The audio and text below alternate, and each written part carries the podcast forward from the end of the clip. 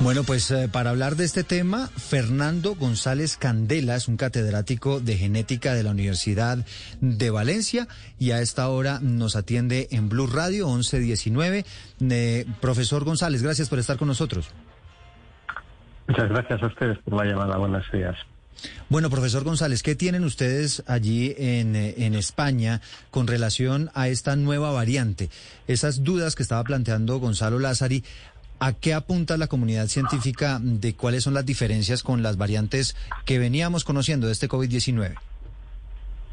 Bueno, la comunidad científica eh, lo que indica es que la variante Omicron tiene efectivamente muchas diferencias. Muchas de estas diferencias corresponden a mutaciones presentes en otras variantes de preocupación ya conocidas.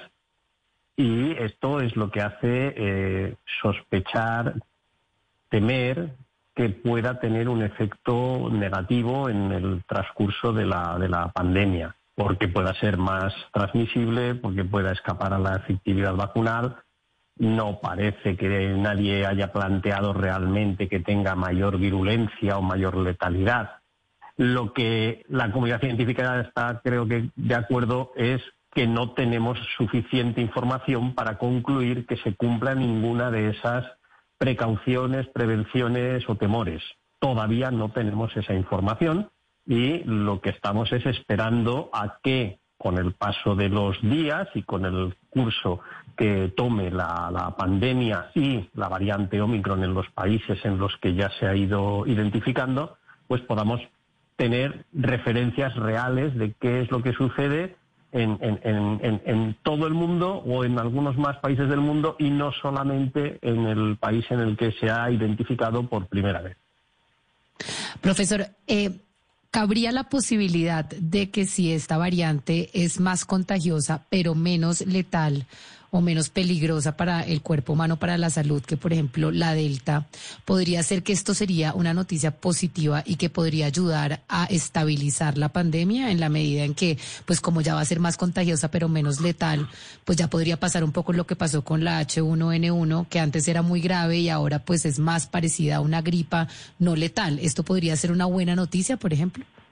Mm, vamos a ver, en, el, caso de, de SARS-CoV-2, la diferencia frente a gripe es que la letalidad es aproximadamente igual para todas las variantes. Los cambios importantes que se han ido observando y que han dado lugar a la aparición de algunas variantes que se han extendido claramente por todo el mundo. Tuvimos alfa y hace nada estábamos, estamos todavía con una dominancia casi completa y total de Delta es que son más transmisibles.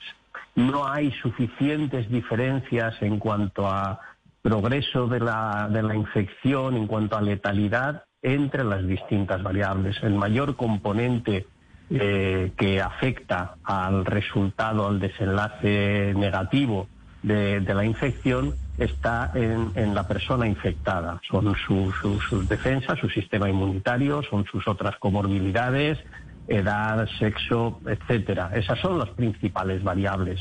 Las letalidades observadas han dependido más de la capacidad del sistema sanitario de cada país de llevar cuidados, de diagnosticar pronto, de atender tempranamente a las personas afectadas que estaban progresando negativamente que no de la variante de la cepa que estuviese infectando en ese momento a las personas. El doctor eh, Fernando González Candela publicó un artículo maravilloso en The Conversation que replicó la BBC titulado Es tan peligrosa la nueva variante Omicron para los oyentes que nos escuchen y lo puedan leer. Y dentro del texto, doctor González, uno puede ver el siguiente párrafo que dice lo siguiente. La secuencia genómica de la variante Omicron muestra 55 mutaciones respecto al virus original de Wuhan, 32 de ellas situadas en la proteína S o en la espícula, la más importante por su papel en la infección de las células. ¿Qué significa esto? Que esta nueva variante tenga, una, tenga 55 mutaciones de la cepa original. ¿Qué significa que tenga tantas mutaciones en esa espícula? Bueno, tiene 32 en la espícula, 55 en el, en el conjunto del genoma, lo cual hace que haya una gran concentración de mutaciones en la espícula que apenas representa un 10% del tamaño del total del, genoma y, en cambio concentra pues el sesenta y tantos por ciento de las mutaciones.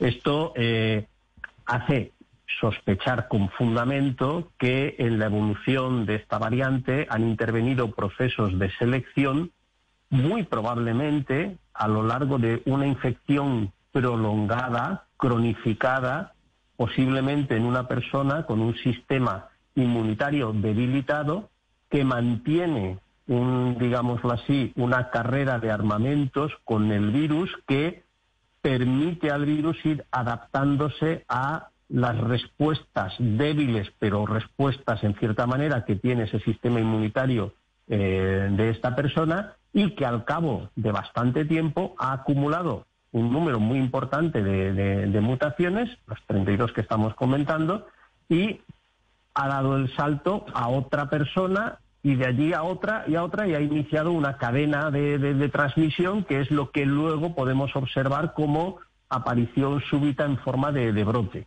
¿De acuerdo? Entonces, ¿qué es lo que tiene de, relevante? Pues que la proteína S o espícula es la que interactúa principalmente con eh, los receptores celulares en los cuales el virus se va a, anclar para poder penetrar en las células de, nuestro cuerpo, en, la infección, y por otra parte es donde se concentra un número muy importante de antígenos, es decir, los determinantes de qué anticuerpos y cómo va a defender nuestro sistema inmunitario, cómo se va a defender frente a la entrada del virus. O sea que la, la proteína S tiene digámoslo así, varias funcionalidades y estas dos son muy importantes porque la interacción con los receptores va a afectar a dónde va a infectarnos, con qué transmisibilidad, con qué facilidad se va a poder trasladar de una célula y de un individuo a otro y además cómo va a interactuar con el sistema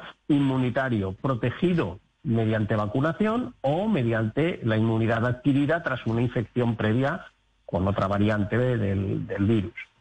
Profesor, y ya que usted habla de vacunación, yo sí quisiera que de pronto usted me ayude a ubicarme un poco, porque es que ayer el señor Stefan Bancel, el presidente de Moderna, dijo que su vacuna probablemente será menos efectiva para combatir esta nueva variante Omicron, ¿cierto? Por otro lado, tenemos al señor Scott Gottlieb, el director de Pfizer, diciendo que eh, en los círculos en donde circula esta información de las vacunas, hay razones válidas para creer que tres dosis de la vacuna pueden ser suficientes para para, eh, eh, digamos, eh, crear una inmunidad suficiente contra esta nueva variante. ¿Usted hacia qué lado se inclina? O sea, ¿qué podemos esperar de las vacunas que ya tenemos? ¿Habrá que modificarlas o las que tenemos pueden ser suficientes? Yo creo que en estos momentos no tenemos datos para afirmar ni una cosa ni la otra. Ambos tienen sus intereses, es evidente. Son los responsables de dos empresas que tienen un interés comercial claro y evidente en la venta de sus, de sus productos, que por otra parte están siendo muy efectivos, quiero decir que, es legítimo el que ellos quieran defenderlo, pero la realidad es que no tenemos datos suficientes como para decir si va a ser menor la efectividad frente a la nueva variable, a la nueva variante y hace falta una tercera dosis o hace falta una reformulación de la vacuna. No tenemos todavía información y se tardarán semanas, si no meses, en tener suficiente información como para podernos hacer ese tipo de, planteamientos y dar respuestas a las diferentes alternativas. yo creo que por el momento debemos esperar. Pero, pero digamos, yo recuerdo que cuando apareció esta variante Delta y cuando empezaron a aparecer las variantes del COVID-19, pues se hablaba de que había una reducción quizá en la protección de, de la persona humana pues frente al virus, pero eh, y se hablaba de unos porcentajes.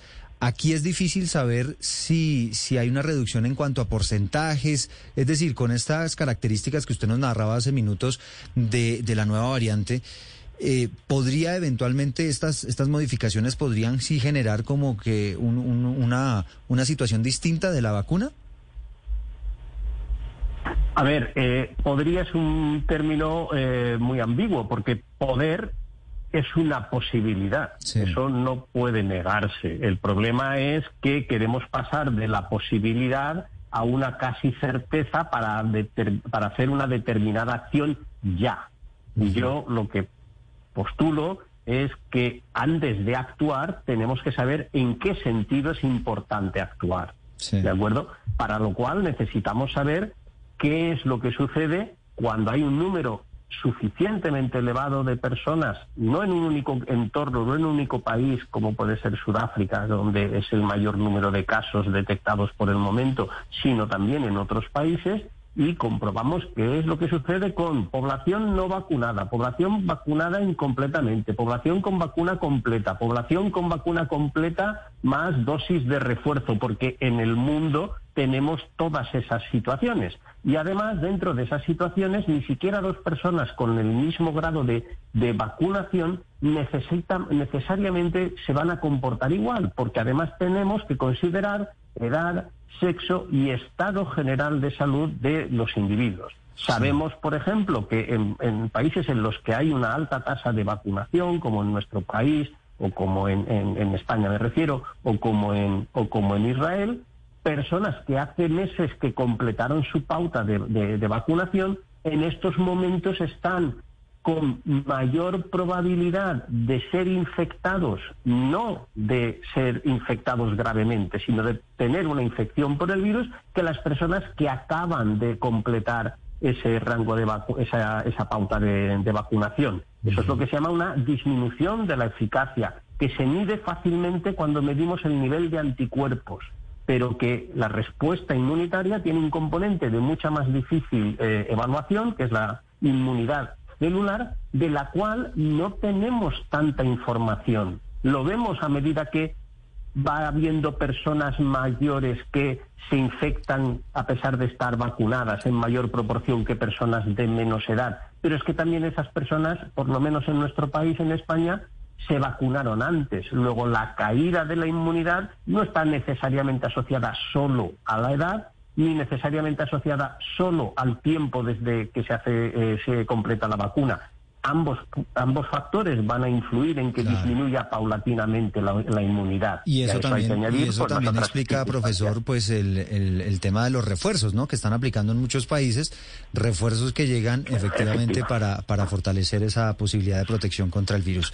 Pues profesor, eh, profesor Fernando González, catedrático en genética de la Universidad de Valencia, muchísimas gracias por estas explicaciones y, y bueno, esperemos que haya unas conclusiones más certeras por parte de los organismos internacionales y, quizá volvemos a conversar. Muchas gracias. Muy bien, muchas gracias, un placer. Bueno, ahí tiene usted, Gonzalo, y es consecuencia, entre otras cosas, de tener una población amplia de no vacunados. ¿No? Y no hablemos obviamente de Colombia, estamos hablando en el mundo. Y esa es la crítica que ha venido haciendo la Organización Mundial de la Salud desde hace rato y es, bueno, aquí tenemos muchos países con muchas vacunas que está poniendo refuerzos y demás, y hay otros países donde ni siquiera han podido vacunarse por primera vez y es allí donde aparecen estas variantes tan peligrosas. Es que, por ejemplo, si yo le doy una cifra, ese, eh, eh, a mí me deja, me deja en shock, ¿no? Cuando la leí. Hace un mes, tan solo un mes, eh, Eduardo, el continente africano, solamente el 3% de sus ciudadanos estaba vacunado, de todo el continente. Y obviamente hablamos que los países que tienen más porcentaje de ciudadanos vacunados son Kenia, Nigeria y Sudáfrica, que son tal vez las tres más importantes, sobre todo al sur del continente. Pero Sudáfrica no pasa del 25%, 26% de la población completamente vacunada. Entonces, obviamente, son un caldo de cultivo esos territorios en donde la población no está vacunada, no está inoculada. Y ahí viene el debate nuevamente sobre las patentes. Si de alguna otra forma esto que está pasando en este momento le va a abrir los ojos a las farmacéuticas, a las potencias, de que de alguna u otra forma ya se liberen esas patentes.